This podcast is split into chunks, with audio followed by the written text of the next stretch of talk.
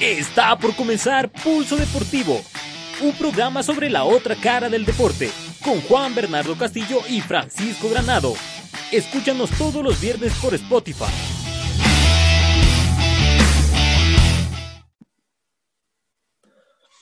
Muy buenas tardes. Hoy estamos en otra, una vez más en Pulso Deportivo con Juan Bernardo Castillo y con un invitado de lujo como lo es Andrés Muñoz Araneda. ¿Cómo estás, Juan Bernardo? ¿Cómo estás, Andrés? ¿Qué tal, Francisco? ¿Cómo estás? Buenas tardes a todos. Saludos para todos. Más bien, esto un poco temporal. Eh, estamos con Andrés Muñoz, un periodista muy reconocido acá en la ciudad y con quien vamos a hablar un poco de anécdotas, de experiencias, de lo que le ha pasado en este trayecto del periodismo que siempre es interesante. Francisco.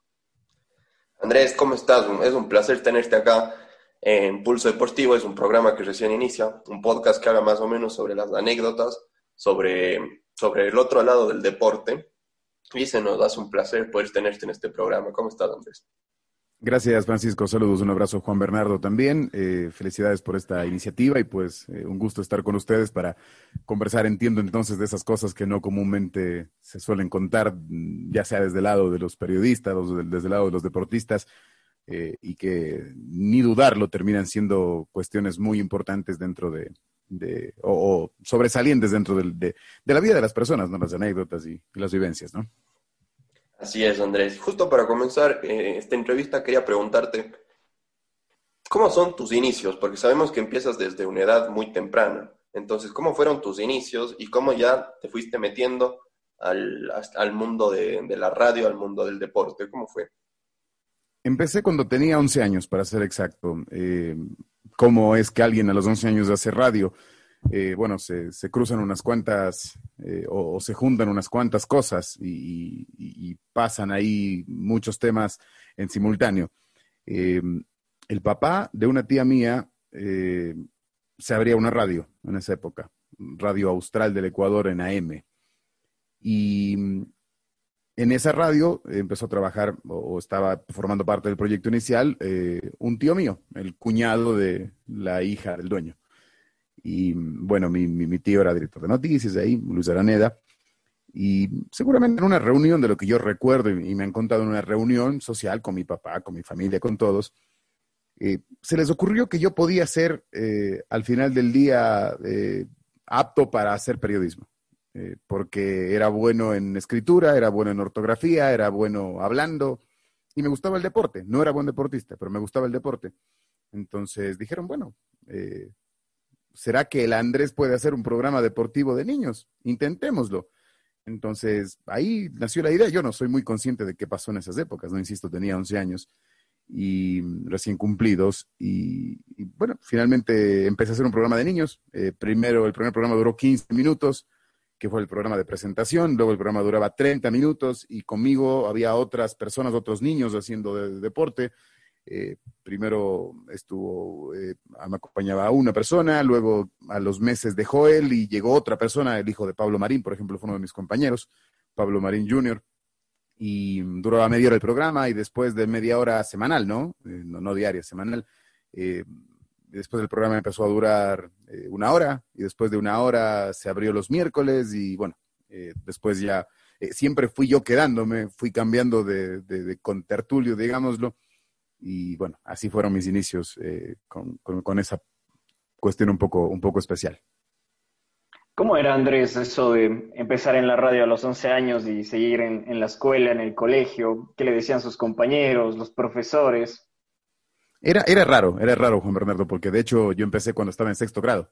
Entonces era raro porque al principio algunos se enteraban, yo les contaba, pero eh, ese programa, particularmente quienes tienen más menos mi edad, o sea, quienes son contemporáneos a mí, eh, básicamente quienes en esa época estaban entre el cuarto y el sexto grado en las escuelas y entre el primer y tercer curso de los colegios, eh, pueden acordarse porque el programa generó mucha expectativa, porque hubo un trabajo de, de, base, un trabajo ahí de hormiga muy grande de mi papá en particular, que mm, iba a las escuelas y a los colegios, repartía flyers y les decía, vayan, participen, porque el programa, aparte de dar información, que era de niños y para niños, al final del día, ese era el eslogan del programa que se llamaba Tribuna Infantil, eh, íbamos a hacer entrevistas en los interescolares, en los intercolegiales, y, todo era parte de la gente de la misma edad, pero se daban premios.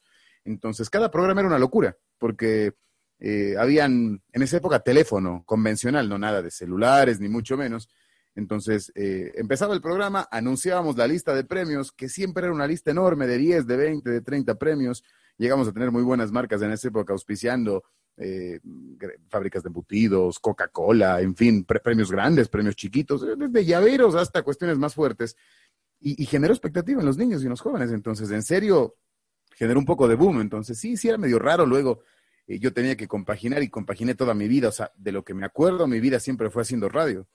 Y sobre todo trabajando los sábados de la mañana, que hasta el día de hoy lo hago. Eh, el programa siempre fue los sábados de la mañana, entonces ya después, la época del colegio, que las fiestas, que las salidas, y siempre levantarse pronto y siempre hacer el programa y, siempre con esa responsabilidad, entonces sí, sí, sí fue un tema especial, diferente y eh, que, había que sobrellevarlo, era la característica de, uno, ¿no? Había el compañero que era futbolista o el que era cartista o el que era bueno para hacer otras cosas, era pintor o lo que sea. Bueno, yo era el que hablaba en la radio, más o menos. Andrés, y, comenzar desde tan pequeño, eh, tan precoz esta, carrera, ¿no le generó muchas dudas, miedo de equivocarse, sentir que tal vez el programa no estaba funcionando? Yo no creo que era tan consciente de esas cosas. Es decir, si yo hubiese empezado como cualquiera en el periodismo a los 18, a los 17, a los 20, habría sido más consciente de eso, de la vergüenza y del error y, de la, y, del, hecho de equivocarse. Yo no sé si era tan consciente, lo que sí estoy seguro es que me equivoqué una infinidad de veces y me sigo equivocando, pero en el inicio me equivoqué muchísimo. Y, fue una lucha medio difícil porque también era eh, el niño en el mundo de los adultos. Y de eso pueden dar más fe eh, colegas periodistas que el día de hoy hacen periodismo y que en esa época eran adultos y yo era niño. Entonces, esa parte era bastante compleja porque si bien y gracias a, la generosidad de, ellos, en la gran mayoría de casos tuve aceptación y tuve apoyo y tuve una guía y tuve los que me alaron las orejas y me dijeron, Andrés, nunca hagas esto, Andrés, corrige esto. Eh, también hubo de los que no les gustaba mi presencia, los que en algún minuto ponían un palo en la rueda, entonces eh, sí, sí fue especial, me equivoqué un montón, eh, pero quizás desde mi lado lo tomo como algo positivo, que yo cuando era niño, o sea, la gente decía, es un niño haciendo radio, entonces no me valoraban o no me presionaban quizás como un adulto. Y pude foguearme y hacerme y forjarme en realidad, o sea, porque no es que yo estudié para esto, nada, yo empecé a hacer esto antes de, saber cuestiones básicas de la vida, o sea, yo no sabía las sumas algebraicas cuando empecé a hacer el, periodismo. Entonces, eh, eso fue una ayuda, porque al final del día me fogueé sin esa presión, sin esa exigencia, sin estar en los grandes ruedos, y tuve gente generosa del periodismo que yo siendo un niño, literalmente, yo andaba, por ejemplo, con, con Fico Guamán, a quien le guardo un, aprecio y un agradecimiento enorme. Yo con Fico en las vacaciones andaba de arriba abajo, o sea, llegaba al programa de la radio, eh, yo me iba o me pasaba viendo, hacíamos, yo le acompañaba en el programa de las mañanas, me acuerdo, en Radiovisión, y, luego me iba a hacer cosas con él, o sea, vivía con ellos, convivía, porque yo era el niño, no tenía carro, no me movía, eh, era el joven, entonces eh, tuve, tuve ese tipo de personas que, me ayudaron, me apoyaron y creo que eso más bien fue una, fue una ayuda, ¿no? Andrés, en retrospectiva, ¿cuál fue o cuál considera usted que fue ese punto de inflexión que lo llevó de ser el periodista niño que hacía un programa para niños a estar ya eh, hablando de otros temas, ya en un ámbito quizás más profesional? Yo creo que fue paulatino, Juan Bernardo. Es decir, de a poquito, eh, claro, el niño te hablaba de los niños, el niño entrevistaba a los niños, el niño sabía súper bien lo que pasaba en el intercolegial, en el interescolar, eh, pero el niño se atrevía a hacer entrevistas a Luis Chiriboga y se atrevía a hacer entrevistas al técnico del Cuenca o al presidente del Cuenca y, muy metido y atrevido andaba en las ruedas de prensa de los grandes. Y, de a poco, claro, uno fue creciendo y, madurando a la par de, esas experiencias. Y claro que el, gran salto eh, se da cuando empiezo a formar parte de los programas deportivos de adultos, es decir, yo hacía el programa de niños los sábados y luego los miércoles, eh, ya en Radiovisión, después de que salí de Radio Austral y yo ahí pasé un tiempo sin hacer nada y, fui a Radiovisión, a Radiovisión AM en esa época. Y mm, ahí en las vacaciones, insisto en eso de la generosidad, yo hacía los programas que lo hacían Fico Guamán, donde estaba eh, Germán Morales, donde estaba, me acuerdo, José Bolívar León en esa época. Entonces yo tenía como mis, grandes tres meses de fogueo, ¿no? Y volvía ya a, clases y volvía solo a mis programas de fin de semana pero el gran salto se da o el gran clic quizás cuando voy a Ondas Azuayas en 2003. Eh, ahí yo con 15 años, 16 años, eh, yo entro a Ondas Azuayas en el cierre del colegio ya haciendo un programa diario. y haciendo un programa diario en las noches, de 7 a 8, de 6 y media a 8. Eh, y, ahí es donde ya doy el salto, porque ya el niño, si bien podía hablar de la actividad de los niños, o el adolescente podía hablar de la actividad de los adolescentes, ya tenía que hablar del Cuenca, ya tenía que hablar de Jefferson Pérez, ya tenía que hablar de todo. Entonces ahí se, ahí se da el salto y ahí fue donde eh, la madurez se dio, donde el horno se subió de, de, temperatura y ya había que cocinar al, periodista, ya no podía seguir siendo eh, el, chiquitito o el adolescente que andaba distraído, sino enfocarme en un mundo de adultos ya, ¿no? Claro, Andrés. Quería preguntarte, ¿cuándo comenzó, o, bueno, cuál fue la primera cobertura ya internacional o cobertura grande que tuviste que hacer? La primera cobertura internacional eh, entendida por salir del Ecuador fue la Copa América del 2004 fue la, fue la primera. Eh, luego hice algunas cosas antes o, más o menos contemporáneas. Eh, me acuerdo que yo transmití partidos ya de la eliminatoria a, a Corea-Japón en el Olímpico Atahualpa. Entonces, por ejemplo, ahí ya tuve eh, primeras experiencias de eliminatorias. Eh, luego algunos temas en tenis, sobre todo, eh, que hice ahí en esos años. No sé si fue antes o después de la Copa América del 2004, la Copa Davis que hubo aquí en Ecuador. Creo que fue la 2005, eh, Ecuador-Brasil, me acuerdo mucho, con tenistas de alto nivel, con los Lapenti jugando en el Cuenca Tenis y Golf Club. pero esa Copa América fue la primera, con la anécdota que mis papás tuvieron que firmar el permiso de salida del país. O sea, yo no podía viajar sin que me firmen y notaricen que autorizaban a que Andrés Muñoz, los padres tal, puedan irse a, puedan salir a Perú. Eh, y, ese fue mi primer viaje internacional que nos embarcamos con, me acuerdo claramente, con Patricia Enríquez, con Juan Diego Cornejo y con Marco Orellana. Eh, nos embarcamos vía, hicimos un viaje por tierra, dormimos en, Arenillas, en la casa de los papás de Patricia Enríquez, que ella es oriunda de Arenillas, ahí cerca de la frontera.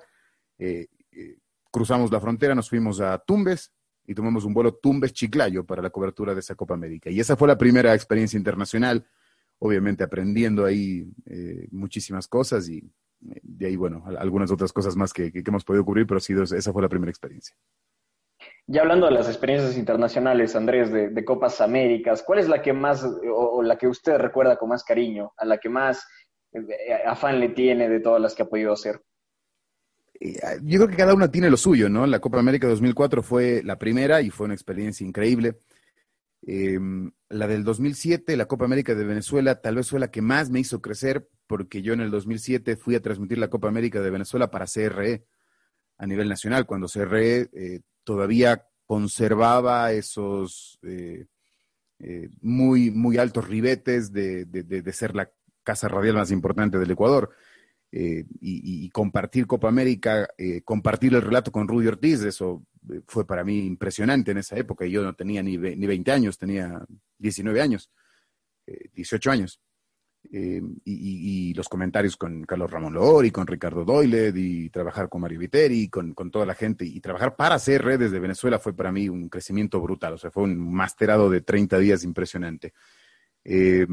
luego me acuerdo mucho de la de Chile también, estuve en Argentina, esa no, no, no, no me pareció, a ver, y esa, esa fue la única, creo, creo que fue la única que estuve toda la Copa América, la de Chile, la de Argentina, pero eh, mm, em, la primera, eh, esa no transmití, en cambio la del 2015 fue transmisión desde los estadios, in situ, eh, me gustó mucho también esa, y ya en cambio las, las dos últimas, la del centenario de Estados Unidos 2016 y la del 2019 en Brasil, fueron ya mucho más a lo grande, es decir, pudimos transmitir desde los estadios con tecnología absoluta, con señal HD en vivo, eh, con derechos comprados. Antes transmitir la Copa América de Perú era, fue fácil porque cualquiera podía transmitir, bastaba con acreditarse.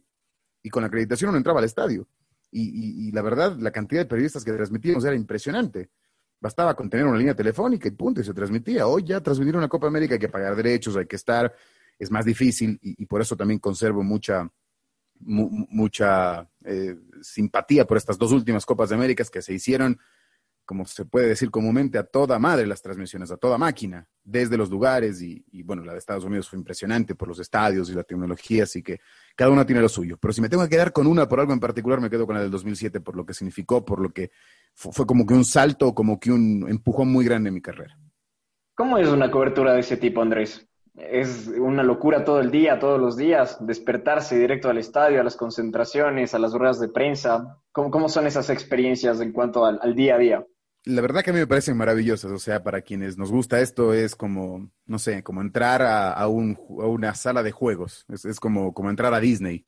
Eh, a mí me encanta, es decir, ese frenesí desde el día uno que uno aterriza en el lugar donde tiene que ir y lo primero que hace, claro, deja las maletas en el hotel, lo primero que hace es el centro de acreditación. Muy bien, agarrar el, babero ese que a uno le acompaña, 30 días, eh, que, es la credencial, y, y, es increíble, o sea, no sé, es como comparar lo que se hace normalmente en el día a día, es como juntar la rueda de prensa previo a un partido del Cuenca, juntar el partido del Cuenca, juntar el post partido del Cuenca, pero todo en un mismo día y todo multiplicado cada día. O sea, es, es intenso, eh, es, es, tremendo, o sea, es, es sentirse en el epicentro de, la información. O sea, yo creo que todos los que hacemos esto sabemos y sentimos que cuando estamos en la mitad de algo, eh, de la cobertura, es un, nos recorre por el cuerpo una adrenalina, un, algo raro, un algo diferente y, realmente es, o sea, es espectacular, es, una actividad intensa, es, cansado, es presionante, hay momentos en que no, no, no, no siempre todo es agradable, por ejemplo, en la Copa América de Argentina, me acuerdo claramente, un frío impresionante,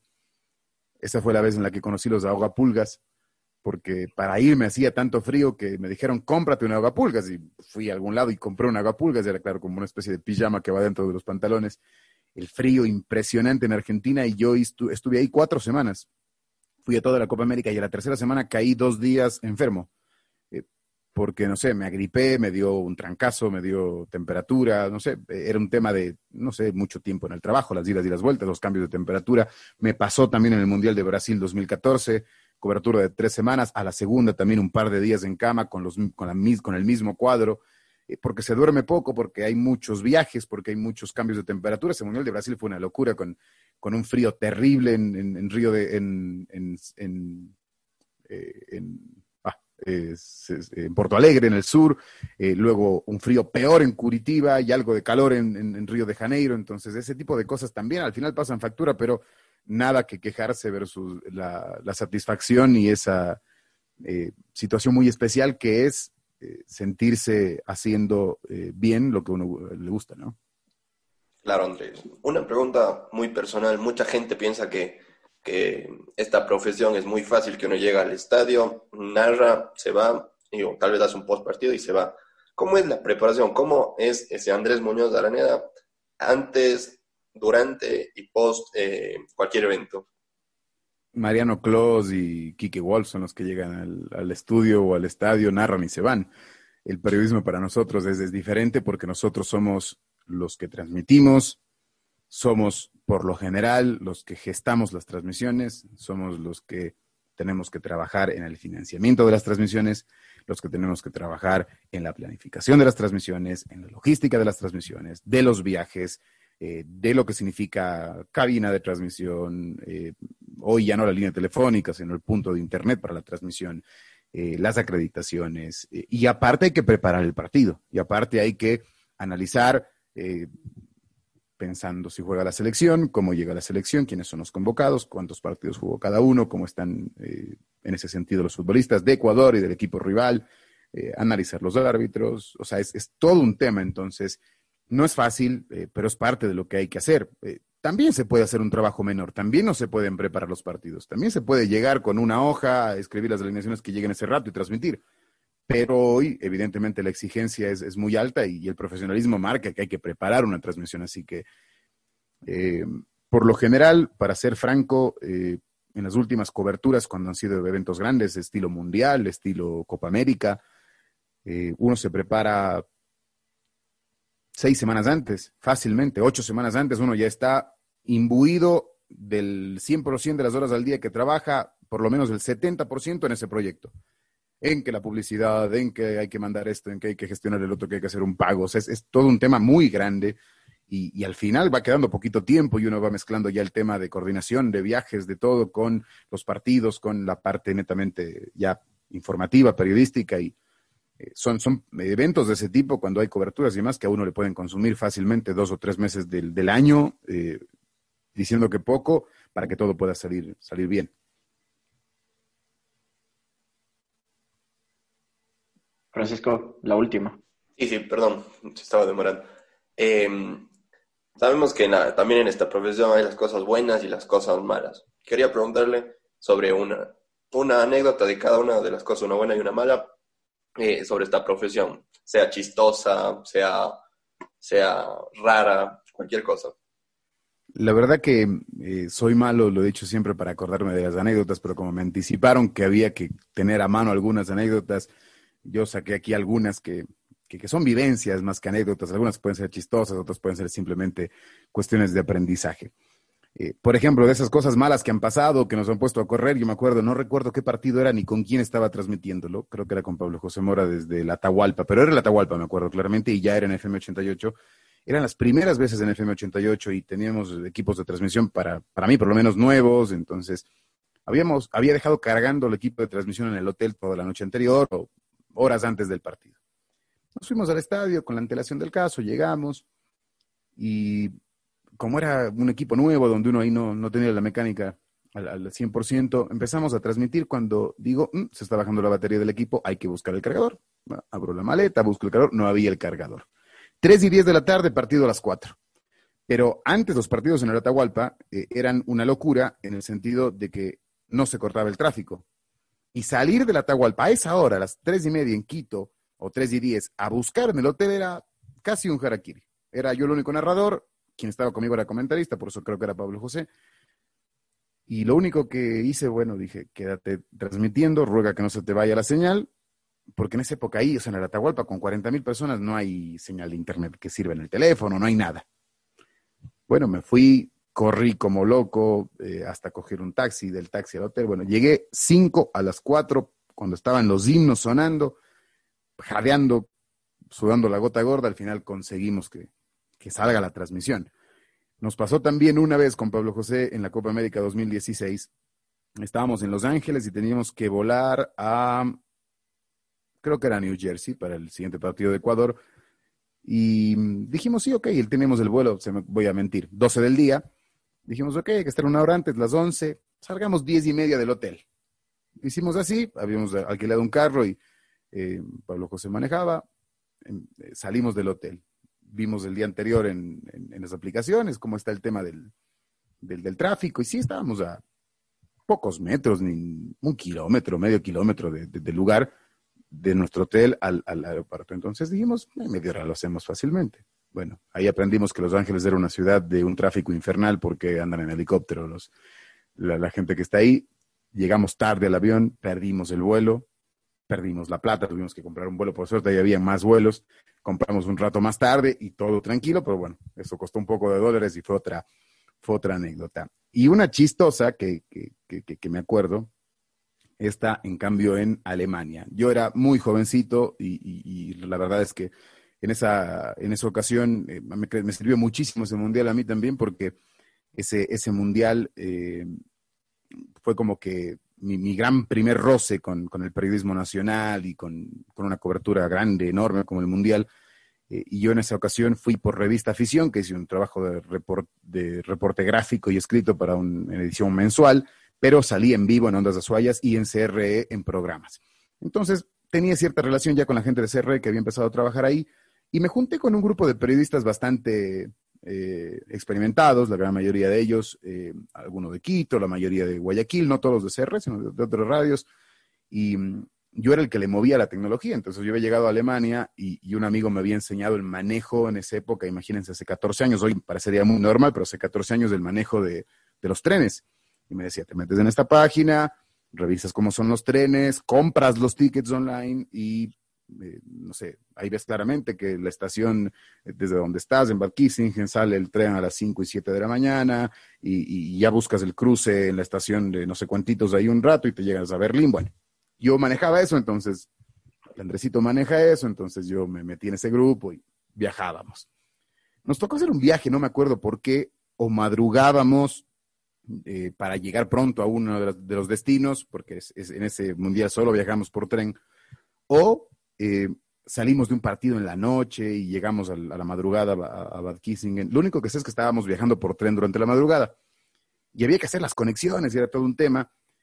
Y tipo 5 de la mañana eh, llegamos a una estación, pero en serio que había que hacer trasbordo en, estaciones de pueblitos ínfimos, o sea, como esos de la serie Dark más o menos, para que se hagan una idea, así pueblitos chiquititos donde Llegamos y decíamos, trasbordo, ahí teníamos una media hora para estar, por ejemplo, y estábamos caminando y, uno de estos experimentados periodistas, voy a omitir su nombre a nivel nacional, eh, dijo, quiero el baño, necesito el baño. Entonces trató de buscar el baño ahí en la, en la estación de tren y nosotros estábamos, el resto del grupo medio afuera, solamente escuchamos gritos. Escuchamos gritos. Que no, callate. Ya, por el tono ya pueden imaginar, vieja, no sé cuántos, cómo, que, que no, que no, y algunas palabras muy fuertes. ¿Qué pasa? ¿Qué pasa con esta persona? ¿Qué pasa? Fuimos a ver y sucede que los baños estaban cerrados y que este colega no podía aguantarse más. Entonces eh, hizo del uno, por llamarlo de alguna forma, en una de las puertas, porque estaba cerrado y, estaba una señora adentro limpiando. Y, él no hablaba alemán, entonces no pudo, ni, inglés, ni, no le pudo decir que por favor abra la puerta, que necesitaba urgente el baño. Y hizo sus necesidades del uno en la puerta. Y la señora le gritaba en alemán, ¿qué le debe haber dicho? y con la escoba, ya alcanzamos a ver la escoba arriba, que no, que no sé cuántos, y él, no, cállate vieja, que no, que no sé qué. Bueno, fue una anécdota increíble, nos moríamos de risa, eh, obviamente medio chistosa, pero de esas cosas hay un montón y la verdad que uno iba acordándose de a poco y, y yo soy malo para acordarme, pero de esta es una de las que más me acuerdo en esa época. Andrés, muchas gracias por habernos acompañado en Pulso Deportivo. Un gusto poder conversar con usted. Estaremos seguramente para otra edición porque quedan muchas historias que contar. Buenísimo, Juan Bernardo. Gracias, Francisco, eh, por la invitación. Ha sido un gusto. Siempre es bueno conversar ahí de, las experiencias y, de la vida en el periodismo deportivo y desearles lo mejor en este emprendimiento que tiene. Muchas gracias, Andrés. Un gusto. un abrazo, gracias. Esto fue Pulso Deportivo con Francisco Granado y Juan Bernardo Castillo. No olvides escucharnos todos los viernes por Spotify.